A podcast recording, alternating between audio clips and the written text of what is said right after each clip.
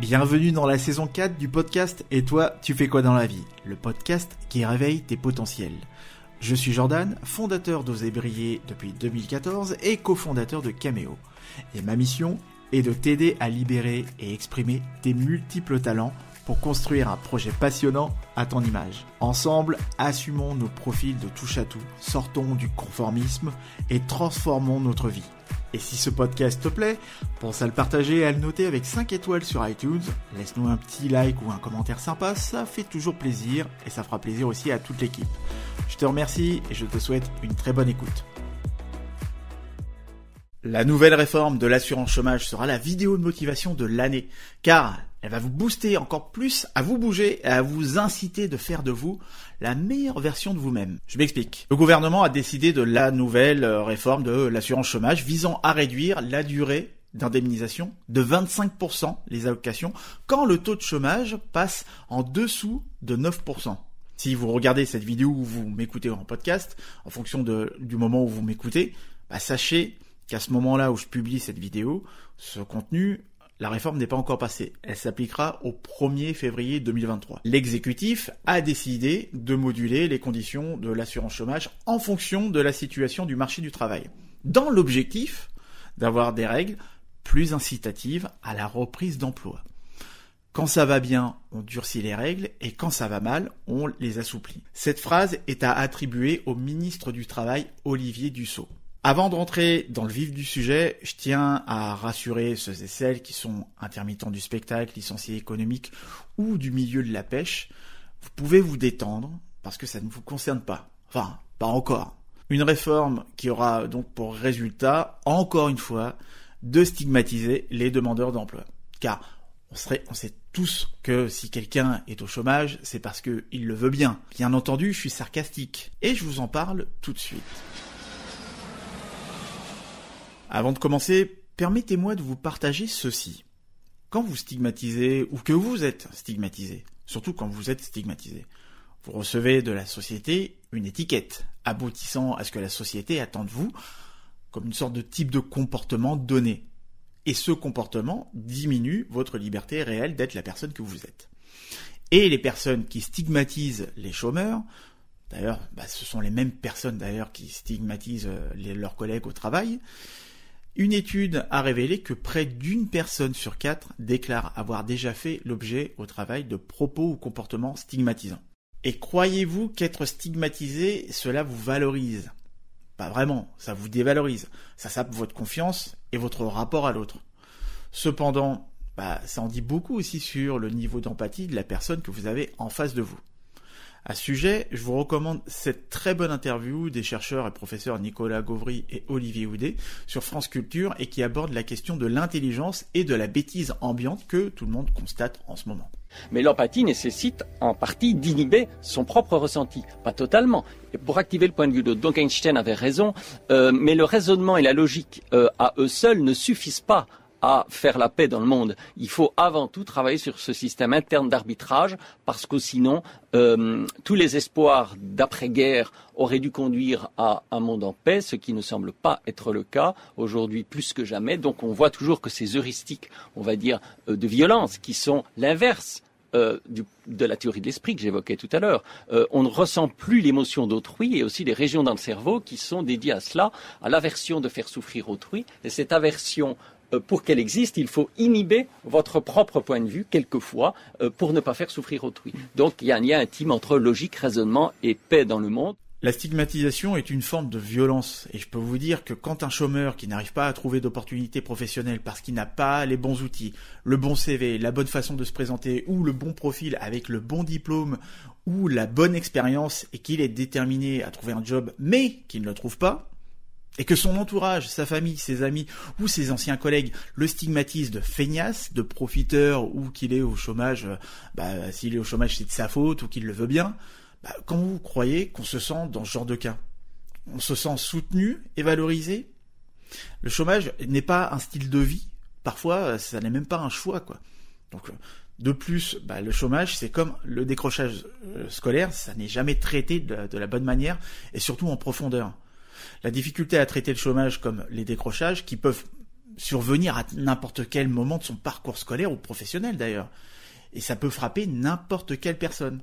Car il est rare de n'avoir aucun problème personnel marquant sur une période de 15 ans, incluant aussi l'adolescence.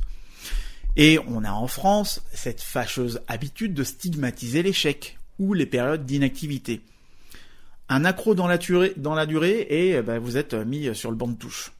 Et c'est ce qui va se passer avec cette réforme. En gros, pour la faire simple, je vous donne un exemple. Si moi, en tant que chef d'entreprise, je rencontre des problèmes de recrutement, c'est parce que les personnes sans emploi n'ont pas envie de postuler chez moi et préfèrent rester sans emploi.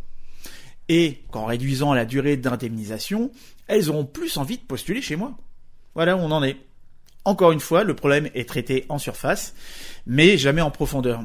Et malheureusement, ce qui risque fortement de se passer avec cette réforme, et je le vois arriver gros comme une maison, c'est que derrière cette réforme se dissimule une intention cachée qui est d'amener les gens, quelle que soit leur formation, qualification, compétence, euh, quoi que ce soit, bah, d'amener les gens à accepter tout et n'importe quoi à n'importe quel salaire. Ce qui va à terme indéniablement faire baisser les salaires. Un peu comme la réforme des retraites, hein, dont le but inavoué est de faire baisser les pensions.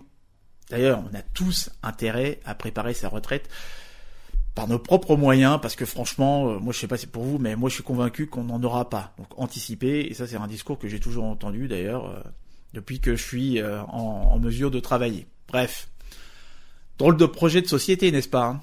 Alors que le travail est un vecteur de lien social qui nous permet de vivre ensemble, si l'on dégrade le travail, c'est toutes les sphères de la société qui seront impactées. Et après, bah, on va critiquer les jeunes générations comme quoi elles perdraient euh, la valeur travail. Mais à qui la faute? Ces générations-là, elles ont vu leurs parents, des personnes de l'entourage, des témoignages, des documentaires sur euh, sur le travail et puis comment est-ce que ça se passe dans les entreprises. Donc ils ont vu leur entourage se faire dévaloriser, rejeter, voire maltraiter au travail pour certains finir en burn-out et ils se disent qu'il faut être maso pour suivre les traces de son entourage à vouloir le même avenir professionnel. C'est pour cela que certains ont des exigences et réticences à s'engager dans certaines entreprises. Et beaucoup en sont revenus aussi de l'image fun que les startups véhiculaient dans les années 2010, parce que la désillusion a été vraiment totale pour certains. On se souviendra tous de Claire Despagne, la gérante de la société Des Plus for Care, qui regrettait dans une interview de, ne pas trouver de stagiaire qui soit d'accord pour travailler 80 heures par semaine. Ah ouais, c'est pas un fake ce que je suis en train de vous dire là. Elle disait que elle comprenait pas que l'école l'a rappelé à l'ordre en lui demandant de respecter la durée légale du travail hebdomadaire.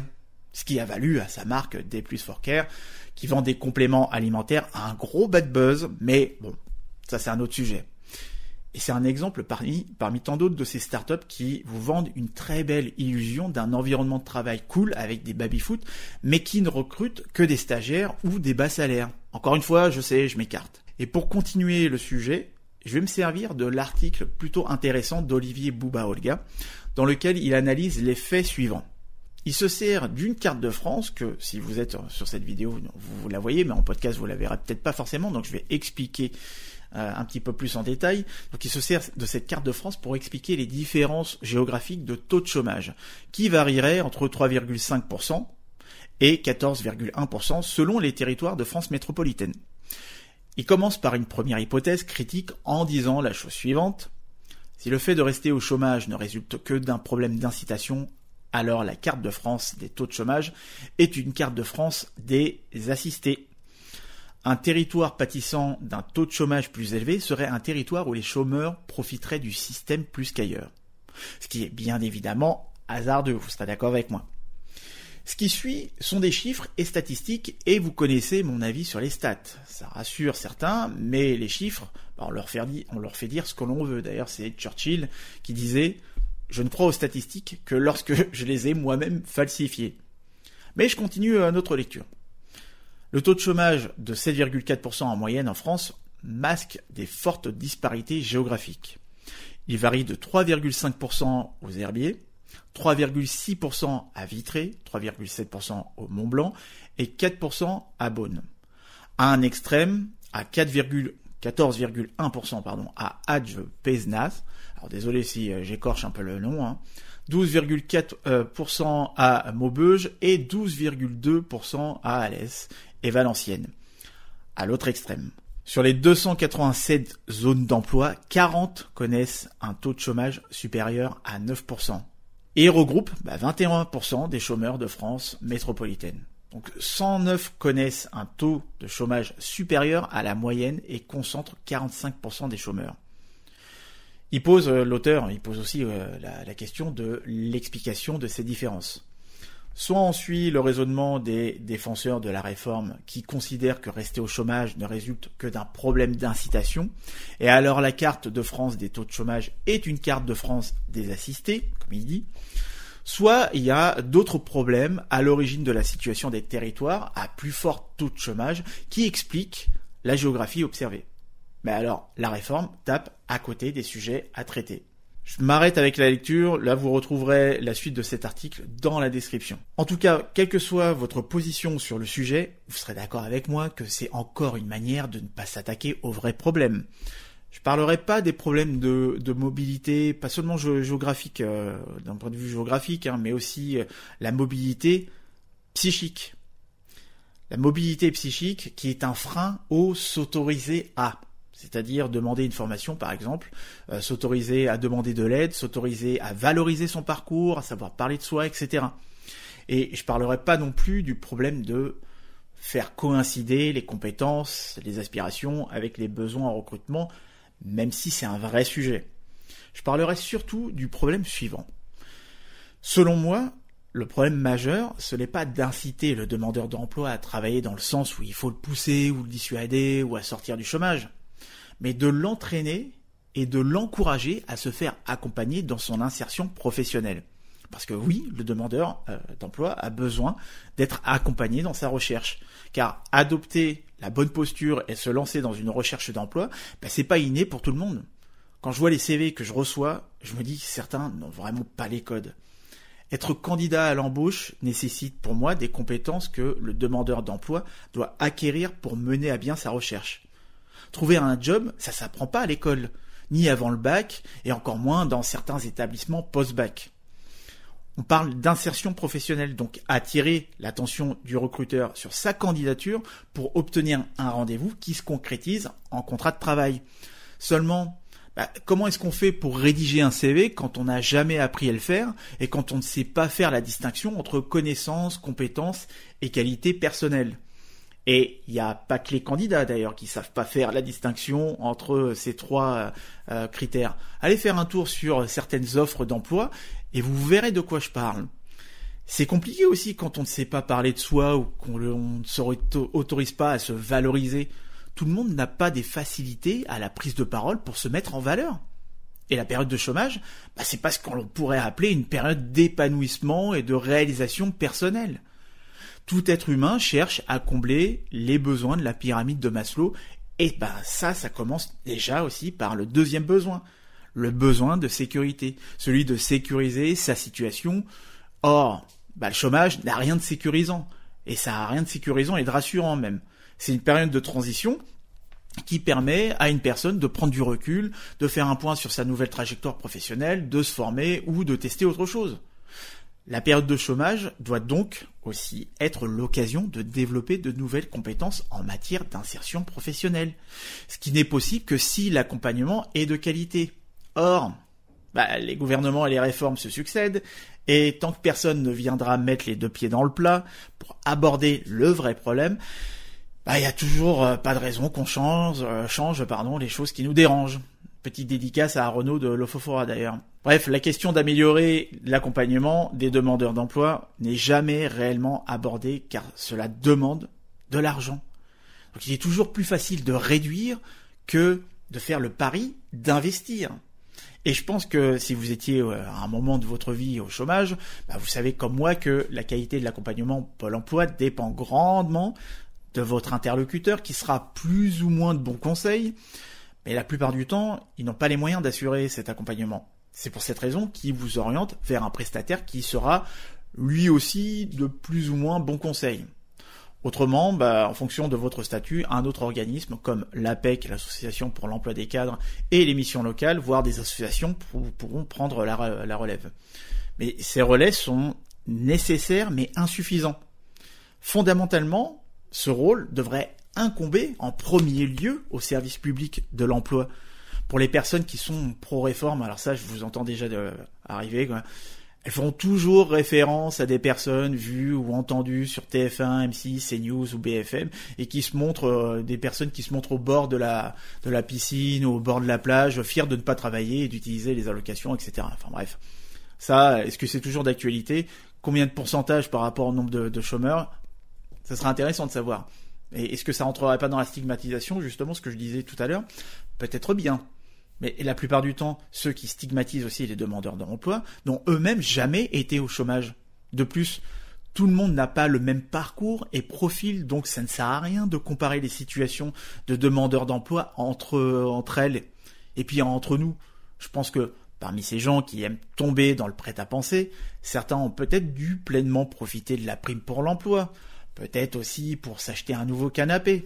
Vous voyez, c'est très très facile hein, de stigmatiser le sujet de la réforme du chômage est un sujet qui, plus que d'autres encore, demande beaucoup de recul, d'objectivité, de bonne foi et de cette impossible neutralité idéologique et de prise en compte aussi de la complexité du problème. Et je rajouterais même de tact et voire même aussi de respect euh, pour les autres. Je sais que ce n'est pas facile d'entendre ce genre de personnes qui ne nuancent jamais leurs propos quant au profil des demandeurs d'emploi, qui ont en effet cotisé des années, y compris pour d'autres prestations, et que dire quand on se sert des allocations chômage, quand on veut se former pour se reconvertir, ou encore quand on a une expertise trop ciblée.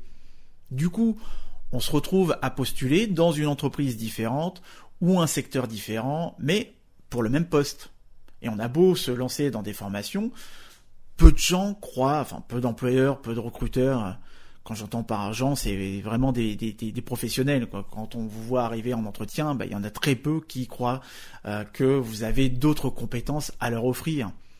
D'où l'importance d'être bien accompagné, d'avoir un réseau ou de se le constituer, mais surtout d'apprendre à mettre en valeur son parcours et son profil, malgré les résistances auxquelles on doit faire face, de chercher les aides possibles, d'utiliser tout ce qui peut être à sa portée.